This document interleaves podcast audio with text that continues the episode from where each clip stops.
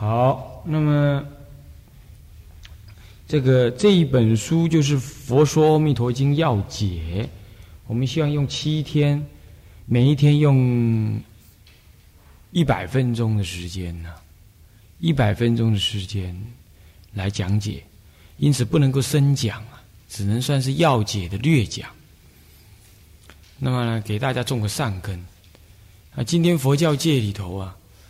从偶一大师的要解出现世间之后，嗯，流传到今天比较流传的讲解要解的，就是两本书，就是元音法师的要解讲义流通最广。那么第二本呢，第二个人就是所谓宝镜大师的要解要解清文记，这个是收在那个嗯嵩山寺所印的。也或者是台的那台湾印经处啊，在嵩山寺啊所印的那个净度丛书里头，那么这一两这几年以来啊，这长三五年前，这个广慈法师啊，他要集结那个净度法宝藏的时候，他现在已经集结了二十册，这二十册当中，应该是在第三跟第五册分别也收录了《弥陀要解》。以及《弥陀要解讲义》《弥陀要解清文记》，那么我记忆中呢，现在没有资料了，我我忘记了。好像《弥陀要解》还有一部明朝的人所做的注。就《弥陀要解》呢，因为出现的晚了，它是明末的人啊，清朝清朝又做了一个《弥陀要解》的注还是述是什么的？因为偶一大师距离现在不过两百多年了，两三百年了，两三百年，他是明末的人。到现在顶多三百年，我没仔细算。那么呢，在这个才才在最近的这个三百年来，所以说对替他做注的人呢，要解再重新做注的并不多。啊，我们在资料上看到就是三部。那么这其中两部就是民国以来的宝镜大师跟元音大师。宝镜大师是天台宗的正宗的传人。啊，宝镜大师。那么，那元音大师学习唯心的，呃，《楞严经》，两子两个人呢，各各有发挥，啊，发挥这个要解讲要解。不过呢，在台湾呢，要解讲义流通的比较广，所以你们手头上就是要解讲义看到的是多。那么现在我们不管是讲义也好，清文记也好，我们一概不用。这不是说我们轻视哈，不是，而是时间不够啊！你怎么去讲呢？所以我们直接讲解要解。那么讲解要解，在台湾呢，有的当然就净空法师曾经讲解过要解，啊，好像还有慧律法师也要解讲义拿起来讲过，就这么样子，再没人讲了。那么呢，但是弥陀要解呢，他是整理了天台中的一些重要的看法，那么。啊，发有所发挥，那么精简易该了。可是呢，特显弥陀信愿持名这个法门。所以印光大师说啊，即使是弥陀在世啊，重新注解《阿弥陀经》啊，译不出要解。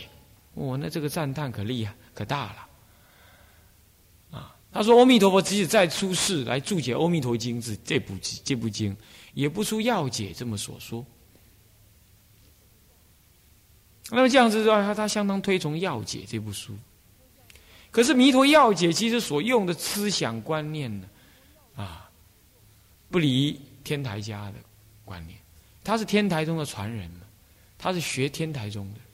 换句话说，天台中解弥陀经，事实上很周圆呐，啊，但是偶益大师呢，他。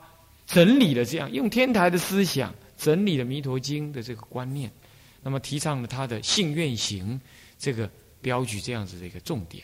其实信愿行也不是他所首先提倡，那他也是参考古德。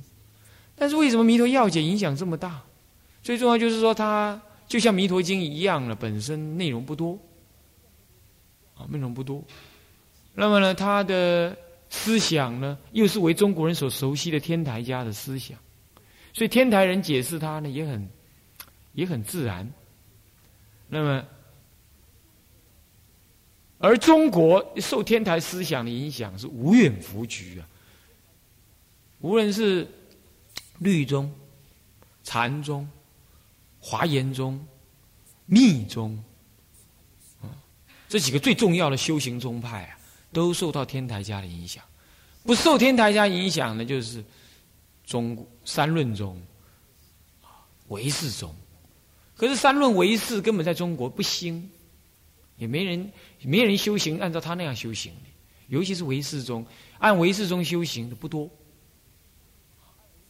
所以说这样子的话，天台影响很深。因此，以天台思想为基础来解释要解的，当然很适合中国人的佛思想跟佛教的观念。这也就是弥陀要解的重要，在这一两百年以来的原因。除了印光大师推崇以外啊，这个原这个教理上的原因呢，也是这个主因。那么我们这一次佛七要讲解。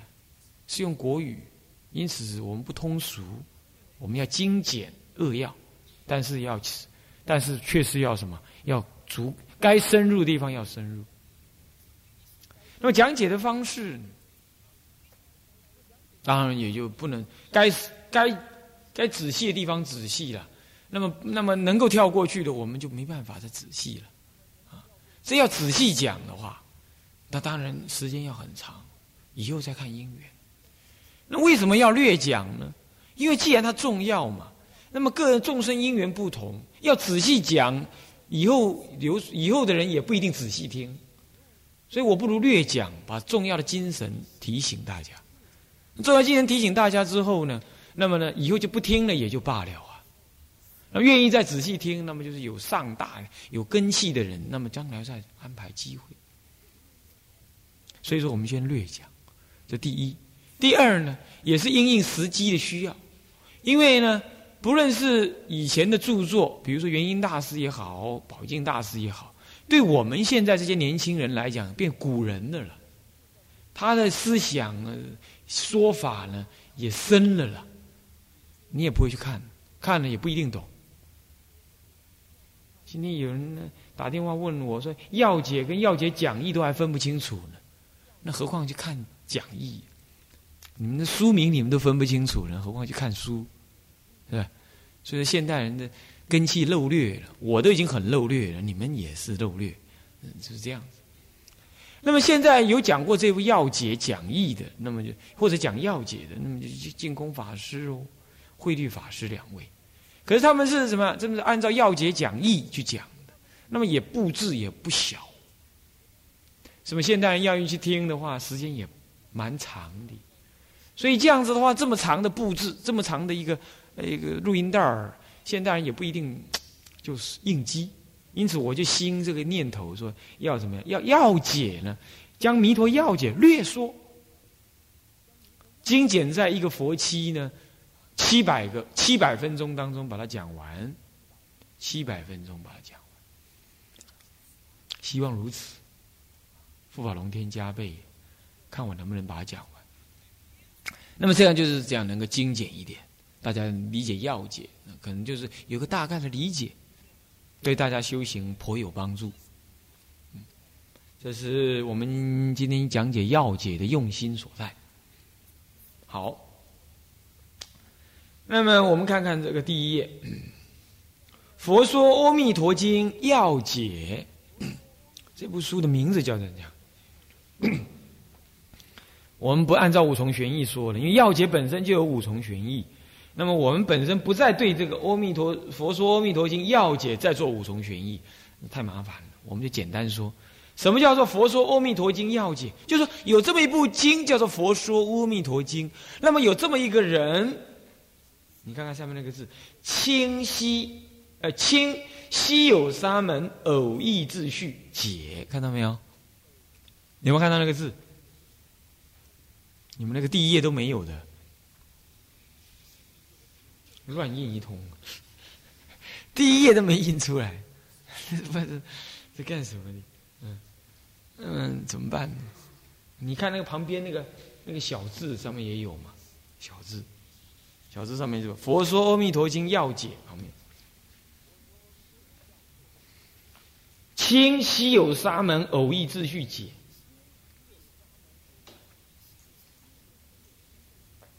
就是有这么一部经叫做《佛说阿弥陀经》，那么有这么一个人，他时代是在清朝，他是明末清初的人嘛。他说他他那当时那个时候应该是清朝了，而且写清什么呢？稀有，这是他的号别号，他的别号也不不少。稀有沙门，西方时有，所以字号稀有，懂吗？有人。好，有我我的法师公叫做念西，念西方极乐世界，所以叫念西。是不是有人取西归归西？那我不知道啊。反正就是，呃，反正就是，呃，他叫西有，呃，西有沙门。那么是不是那个物以稀为贵那个稀有？是西方实有啊，极乐世界。所以它的稀有沙门，偶义秩序，秩序是他的内呃是他的外号，偶呃呃偶义是他的外号，那么秩序是他的内号。偶义为什么就取偶义呢？偶啊，是莲花的什么？莲花的什么经呢？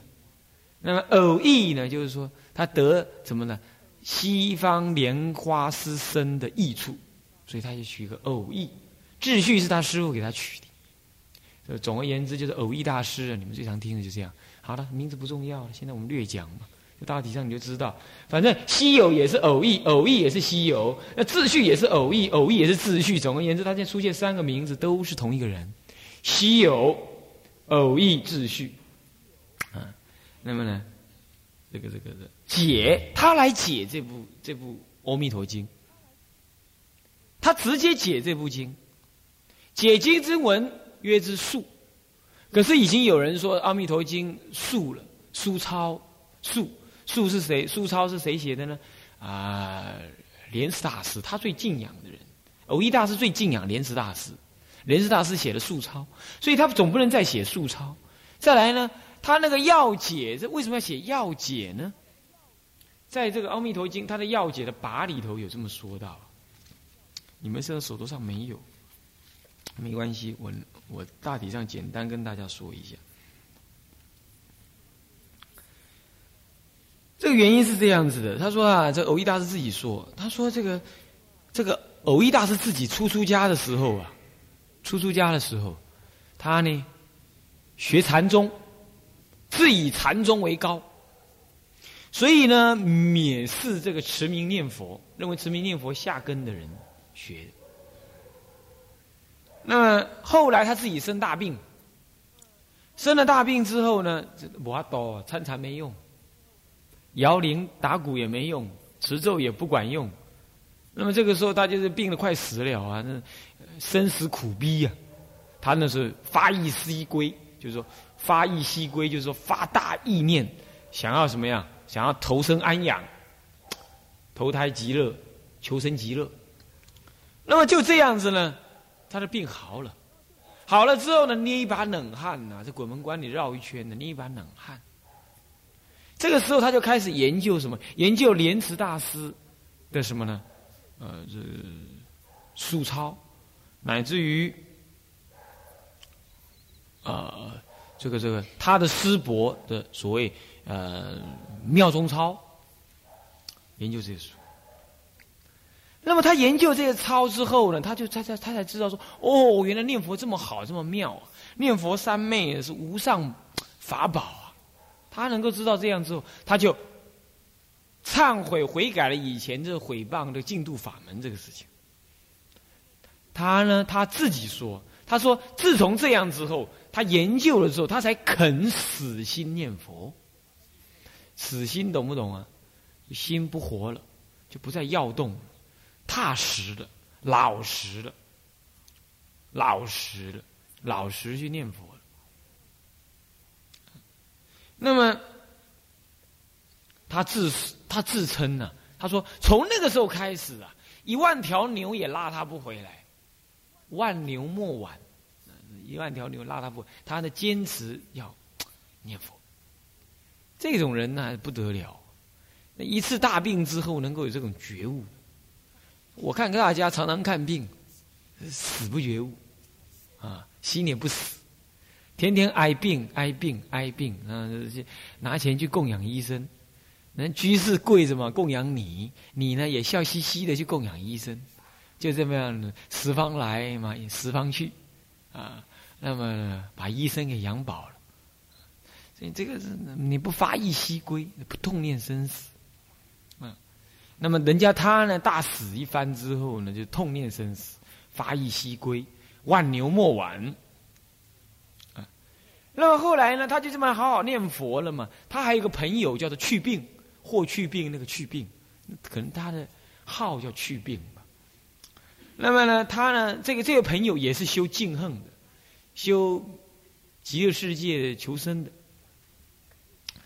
那么他就知道这个偶益大师能是知识分子，会讲经啊，会写书啊，他就请求他写一部那个《阿弥陀经》的注解，但是必须要必须要什么很精简、言简意赅，词理周备，事理圆周，事理双双全，必须这样。意思就是说，要言不凡而意意理俱备，希望他能这样。这可见呢，到了清朝的时候，人已经好简，好到说大部头的书都要丢到一边去了，不看了。所以希望他再继续制作《阿弥陀经》这样子的一个注解。那么呢，他自称呢，他欲普与法界有情同生极乐，理不可缺。啊，就是说，他希望跟法界有情。共同往生极乐，所以呢，就理上说，这这么好的要求，他是道理上讲是不能推却的，他应该这么干，他应该这么说。据说那个时候他是，嗯，才四十几岁，嗯，四十几岁，我忘记几岁了，我当时有查过啊，我看一下，他那个时候几岁？三十九还是四十几？嗯，以后看到了再跟各位说啊。那个时候，反正他的年龄还在壮年。偶一大师写这部这个书抄的时候，还在壮年。那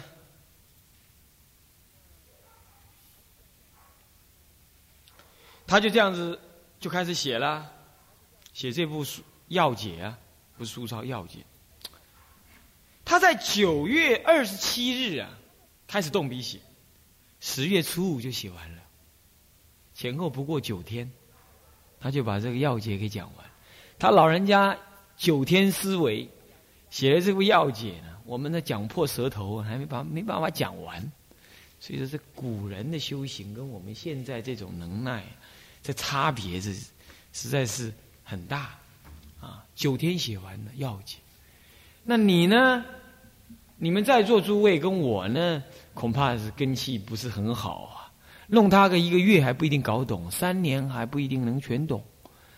他老人家就是思想敏锐，动笔如飞，运笔如飞，所以想到就唰就写下来。他写东西很快，快。因此要看偶一大师的那个经的注释呢，你你要离言玄，离言全，以会意。你不能死直偶一大师的，有时候在文笔当中某些意思，啊，因为他动笔快啊，那个思维很快啊，他是在表达他的意思，但是有时候用笔的时候，他斟酌并不是很精确，这不是否定他，不是，你必须得意忘忘文呢才可以，得意忘得于忘全，得意忘文呢，得他的意思，那不要死直他的文字，啊是这样子。那么，但是要解呢？要解本身这种情形不多，这种情形不多，基本上都符合古大德的一些见解。那整个要解里头呢，所谓的发明新意的部分呢，严格说并不多。其实它是整理了天台家有关对《阿弥陀经》、对净度法门的一个重要看法。那么他呢，精简扼要的，而且有系统的这么样说下来，啊，那么是这样子。可是呢，为什么它这么样重要？就是因为它精简。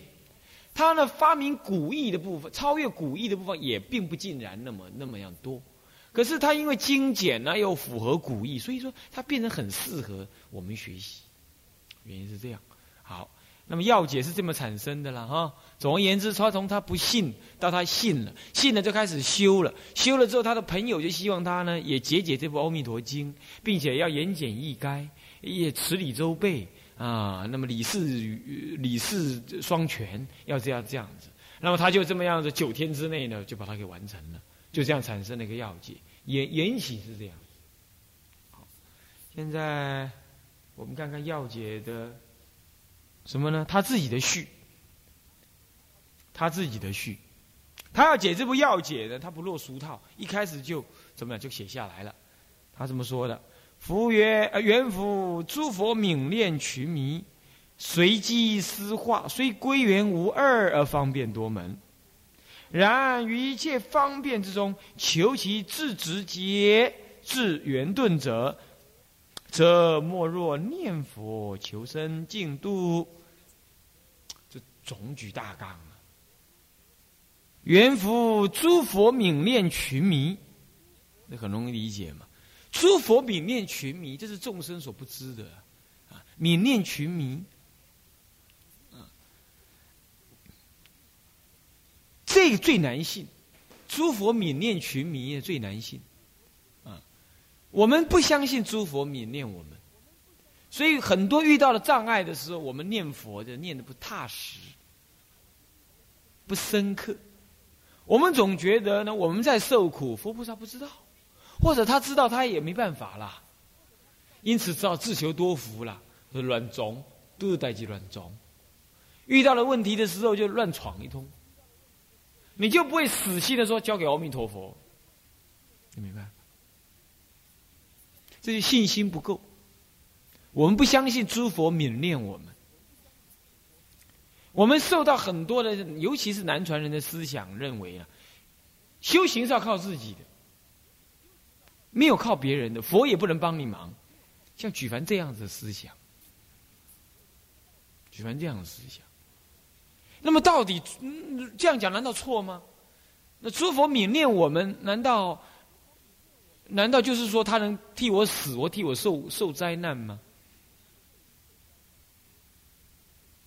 这是一个大秘密。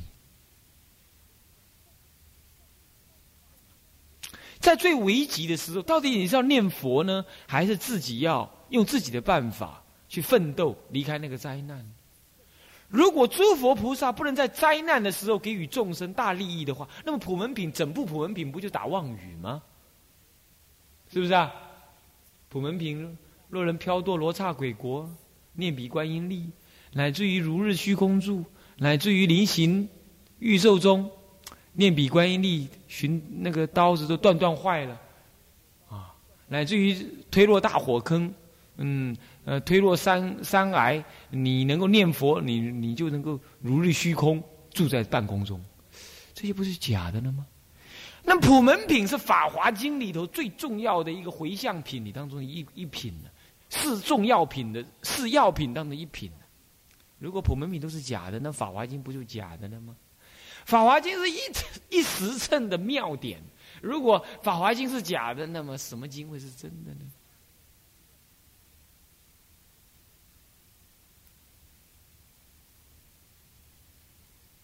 这个事情啊，是大的秘密，一切众生呢不能够领受，也不知道诸佛泯念我们到底他泯念到什么程度，啊，不知道。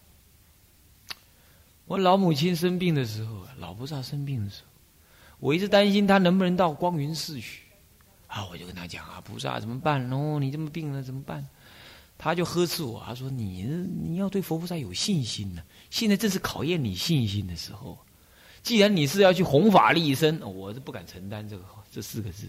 不过他是这么想，他说：你既然就是弘法利生的话，诸佛自有安排，佛菩萨自有安排，你放心吧。”他是病人，我是好人，我的信心没他坚固。因为这件事情一直记到我现在，我的我还是这么愚痴的，对很多事情我不敢相信。那么所以说，信心呢是要一大阿僧祇劫修，三大阿僧祇劫修成佛果，要一大阿僧祇劫才能修满十信位，就是如此。所以诸佛泯念群迷呀，你要信得过这句话，阿弥陀佛你就信透了，往下你就不用多说了，念佛就相信。你在五临终的时候呢，诸佛泯念，那阿弥陀佛是三世诸佛所共赞的，他不泯念你吗？他不护念你吗？那么他护念你，他用什么办法护念你呢？一句弥陀圣号。四十八愿当中赞扬弥陀圣号有十二愿四分之一，在在诸经的赞叹阿弥陀佛这句圣号。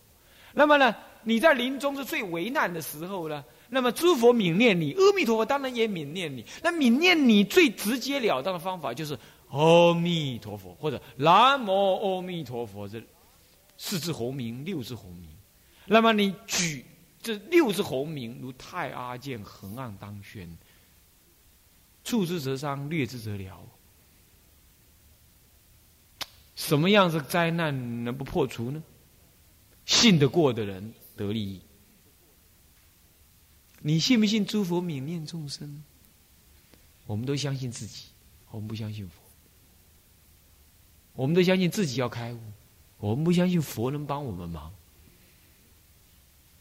就这样子呢，念佛不得力。哎呀，不能再讲了，怎么第一句我就讲这么久啊？缘福诸佛泯念群迷啊。他泯念群迷，所以随机施化，随着众生的机而施与教化。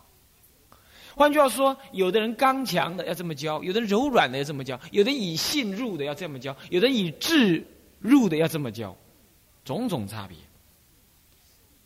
那么这样的差别呢，总是归元无二路，所以虽归元无二啊，而方便多门，施设的方便法门有很多。依众生的根基不同，而给予不同的方便法。可是，一切方便法门当中啊，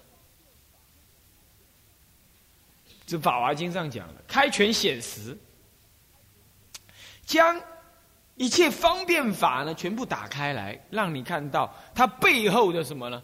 实际的用意就是令入一切众生皆入无余涅盘而灭度之，《金刚经》所说。那么这个方便法即是真实法，我们不谈了。可是种种的方便法门当中呢，求其自直捷，直就是不取的意思，捷就是敏捷的意思。台北的什么捷运呢？有没有？台北捷运一点都不捷，对不对？到现在还还上不了路。全世界最大的笑柄就是台北捷运，一个垃圾桶两万二。那那么呢？黄金铺地也比那个台北捷运还便宜，奇数几孤独园都还比台北捷运便宜，那就不捷。可是呢，我们今天要横超生死，将无始劫来的生死能够直而不取，捷而不缓，捷就是捷运那个捷呀，捷就快速而不缓，叫做直捷。不是直接哦，是捷，啊，那么这样子最直、最捷、最敏捷的智圆，呃，智圆顿者，他说智那求其智直捷、智圆顿。那么智直捷我已经解释了。那么智圆顿是什么呢？圆是什么呢？圆收一切教法，圆满佛果，就叫圆。从果地上说，是也能圆满佛果。从因地上讲，圆一切了义修法。因地上说，修行的方法，你比如说小圣人教你四念处、观无常、观无常四念处，这不过是方便法中的方便。这跟佛果啊，如果你只是修四念处，修我说修声闻的四念处了啊，或者是修所谓的苦集灭道、修无常法，你永远成不了佛的。我告诉你。佛是常法，常乐我净。你们只实修无常，你无佛可成，你你没办法，你你不了真性，不了真常，修行不能成佛，生闻人只能证阿罗汉。所以说这不圆，它是方便法，可是不圆，懂吗？那么呢，净度法门是方便法，它是圆。所谓圆的意思，能够圆满佛果的。要圆满佛果是就结果上说，可是就因上讲，你那个修因也要圆。所以说因地圆，果地也圆，这自圆。啊，什么叫自圆呢？在一切圆满法当中，有阶次的圆满法，也就是说，慢慢的引导你入佛果；也有直接就让你入佛果的。哦，那么自圆的意思就是当下让你入佛果，自圆。那么什么叫自顿？顿是什么呢？顿是当下圆收，叫做顿。